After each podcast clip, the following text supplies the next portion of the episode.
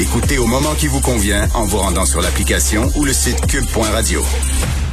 Alors, un texte d'Emmanuel Plante dans le Journal de Montréal, il va avoir 10 émissions qui vont essayer de matcher des célibataires. Des célibataires en quête d'amour. Donc, 10 émissions de télé-réalité. Euh, L'amour est dans le pré, Terrace House, The Bachelor, euh, il y en a plein, Occupation Double, bien sûr, Love Island, Célibataire à bout. C'est quoi cette affaire-là de vouloir à tout prix matcher les célibataires? Il y a des gens qui sont célibataires qui sont bien contents, puis sont très corrects, puis ils vivent. On dirait, là, si t'es tout seul, il y a un problème avec toi. Bref, on va en parler avec Luc Dupont, spécialiste en marketing et professeur au département de communication de l'Université d'Ottawa. Bonjour, Luc. Bonjour Richard. C'est drôle, hein? C'est comme euh, c'est quelqu'un là qui est célibataire là. Tout le monde veut le matcher. On n'accepte pas qu'il soit seul. Oui, effectivement. malgré qu'on a tellement l'impression que c'est un, un discours qui est Hein, qui, a de la barbe, mais effectivement, on est encore aujourd'hui dans cet euh, univers-là. Puis évidemment, le, défi qu'on s'était donné, euh, la journaliste et moi, c'était d'expliquer tout ça, d'essayer de comprendre pourquoi. Hein. Euh, puis évidemment, avec ma lorgnette à moi, médiatique, communication, marketing, une partie de la réponse, sans surprise, c'est que le problème de la télévision actuellement, si on la regarde, c'est que sur le plan des, des profils d'auditoire, elle a vieilli. Oui. je pense que ça, il y a personne qui va découvrir mais Netflix joue tellement dans les côtes de, des stations traditionnelles et, de plus en plus aussi même des stations euh, spécialisées que euh, ce qu'on s'est aperçu en jetant un coup d'œil sur ce type d'émission-là précisément, c'est que voici une question qu'on se pose particulièrement à, un jeune âge. Hein. Quand on a 20 ans, hmm. Euh, quand on a 22 ans, j'ai souvenir de ça il y a quelques années déjà, ça, nous obsède. C'est-à-dire que hors de ça, il y a pas, euh, on n'existe pas. Il y a comme l'amitié et l'amour. D'ailleurs, toute la construction euh, publicitaire repose là-dessus. Hein. Être exister quand on a 20 ans, c'est être en amour. la publicité aussi le répète constamment, la culture populaire. Donc c'est une façon, c'est une façon pour la télé d'aller chercher les jeunes parce qu'on le sait là, hein, n'importe qui. Là, moi, j'ai une fille de 24, une fille de 21. Quand nos enfants s'en vont en appartement ils achètent même plus de TV. ils n'ont plus, plus le câble, ils n'ont pas la TV. Là. Ils sont pas là. Donc, euh, c'est une façon pour les diffuseurs d'aller chercher ces jeunes-là avec des émissions où on parle justement de, de se matcher, de célibat, d'amour, de couple. Et, rappelle-toi aussi à une autre époque, ben, c'est quand on installait le, téléphone hein, qu'on pensait qu'on existait, puis là c'est quand on installe le, Wi-Fi, hein, le, ben oui. là, ok, là je suis vraiment dans mon nouvel appart, tout est correct. Pour le reste, ça, fonctionne. Alors il y a ça, euh, et ça bien sûr, c'est euh, parler de ça, de cette de ce profil d'auditoire, c'est parler de la pub, parce que les annonceurs, les publicitaires, pour des bonnes raisons, puis tantôt pour des moins bonnes raisons, mais ils sont convaincus que si tu parles aux plus jeunes tu vas faire plus de fric parce qu'ils sont, ils sont vierges à bien des égards. Il faut leur donner une première carte de crédit, une première hypothèque, un premier emprunt de voiture. Euh, toute la question aussi des marques qu'on va finir par... Euh, par acheter. Ben oui, puis quand, quand tu es jeune, puis tu sais, tu t'établis en couple, ben là, tu as besoin de meubles, tu as besoin de vêtements, tu te cherches un logement, tu consommes. Oui, ça nous est tous déjà arrivé de visiter euh, une tante ou un oncle qu'on aime beaucoup, mais ce qu'on constate, c'est que tout se passe comme si, au milieu des années 70, il y a quelque chose qui avait arrêté de tourner. Hein? Le, tapis est encore chag, un peu long. Le sous-sol, il y a une petite barre aussi, le dosier, là, comme j'ai vu récemment. Alors, on comprend ça.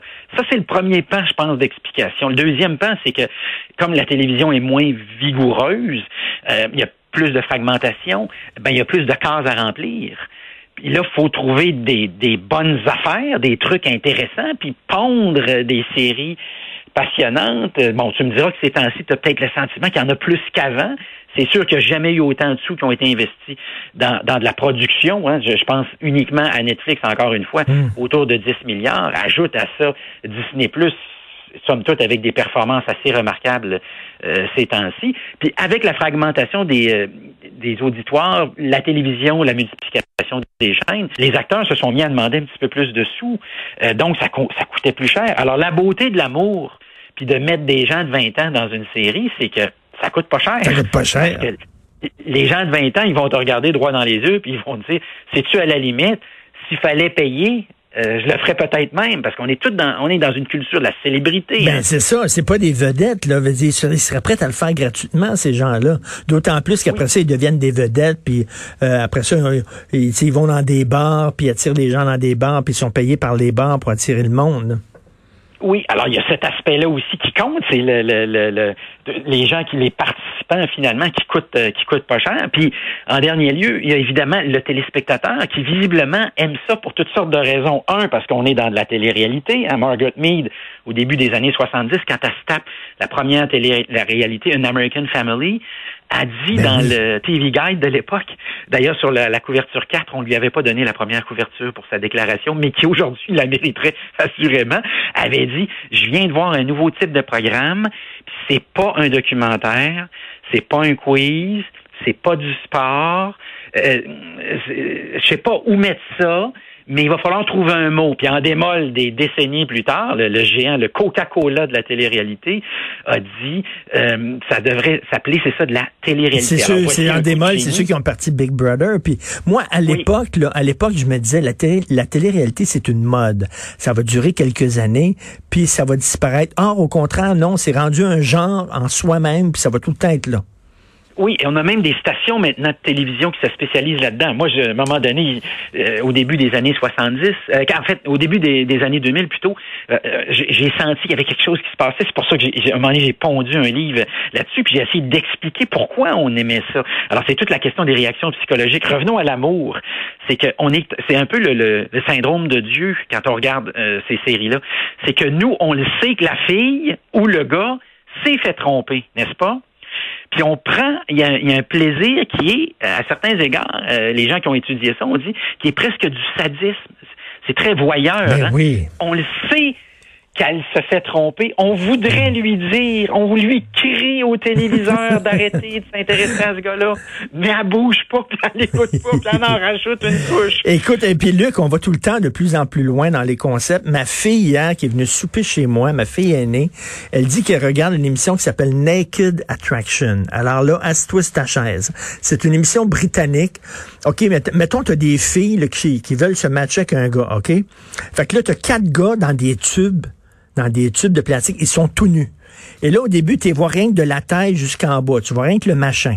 Fait que là, la fille a dit, oh, lui est tellement haché pour veiller tard, je vais prendre lui. Alors là, ça monte jusqu'aux épaules.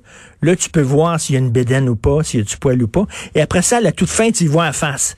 Et là, la fille qui a choisi le, gars pour son engin, peut-être à la toute fin, voit la face en disant que là, finalement, elle est bien déçue parce qu'il ressemble à un, coup de poing d'un à la viande. Mais écoute, c'est complètement dingue, là, comme, comme concept, là c'est des concepts, effectivement, puis qui s'inspirent à certains égards du concours de chansons, euh, et tu choisis la personne sans l'avoir, hein, simplement. Alors, c'est comme si soudainement, on prenait juste une partie de, puis dans ce cas-ci, euh, c'est pas c'est pas une partie négligeable, puis on essayait de faire un show là-dessus. On sent bien, évidemment, en écoutant ça, que euh, c'est où la prochaine étape? Puis la prochaine étape, ben, c'est probablement une série de romans qui ont eu un succès remarquable, Hunger Games, poussait la ben sauce jusqu'au bout.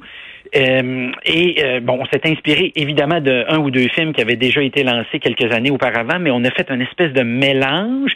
Euh, puis ce qui me permet de rappeler que la télé-réalité, au fond, c'est ça, c'est un mélange, c'est-à-dire que il y a un concours, ce que tu viens de me raconter, il y a un concours, hein, dans ce cas-ci, j'aurais le goût de dire, c'est hein, le concours de l'engin.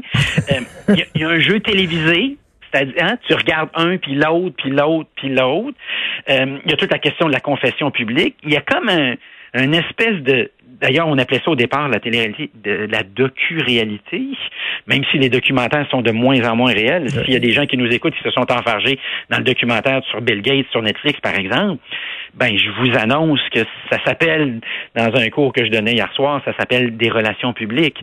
Euh, mm. Et on le fait avec beaucoup, beaucoup de, de talent. En même temps, il y a l'entrevue, il y a la reconstitution, hein, il y a tous les attributs physiques.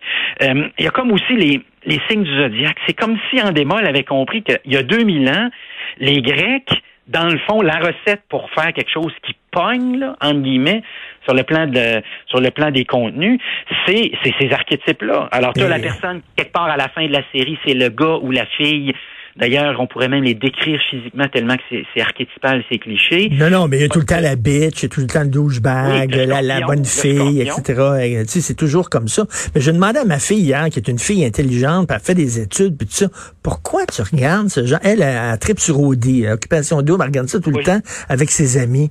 Je lui dis, pourquoi tu regardes des niaiseries pareilles alors que t'es quand même une fille brillante? Elle dit, ça me fait rire. Ça me fait rire, puis ça me détend. C'est comme manger des chips. T'as pas besoin de penser pendant que tu regardes ça. Oui, c'est du pop shop, euh, une boisson très très sucrée là. C'est comme l'orange croche là. C'est orange bizarre là, comme euh, on sent bien qu'il y a un petit peu de colorant là-dedans.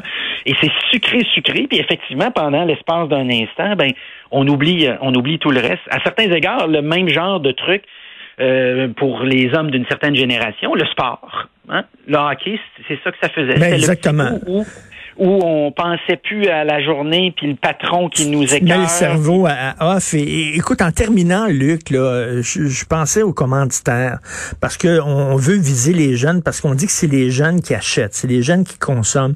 Je me pose la question, est-ce que c'est vrai?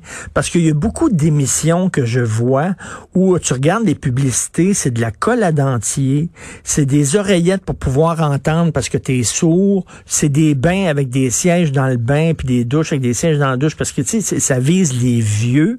Et je me dis, qui consomme le plus? Qui, achète, qui achète des trucs en regardant les publicités? C'est-tu les vieux ou c'est les jeunes? Oui, ben dans ce cas-ci, dépendant de la plateforme, je te dirais que ce que tu viens de me décrire, ça pourrait ressembler à un certain type de télévision et ça nous rappelle, et ça nous ramène à notre euh, point de départ. Le problème de la télé classique actuellement, c'est le profil des auditoires, c'est les jeunes. Et euh, visiblement, quand tu lances 10 télé-réalité sur l'amour dans une saison, c'est qu'à peu près tout le monde autour de la table de réunion a fait le même constat. Qu'est-ce qu'on pourrait bien faire pour, que la personne qui me vend sa poudre à gratter le dos me vende plutôt sa, son autre poudre. Et, on est on est probablement dans quelque chose qui ressemble malheureusement à ça. Tout à fait. Merci beaucoup, Luc Dupont, spécialiste en marketing et professeur au département de communication à l'Université d'Ottawa. Bonne journée. Merci. Un plaisir, Richard.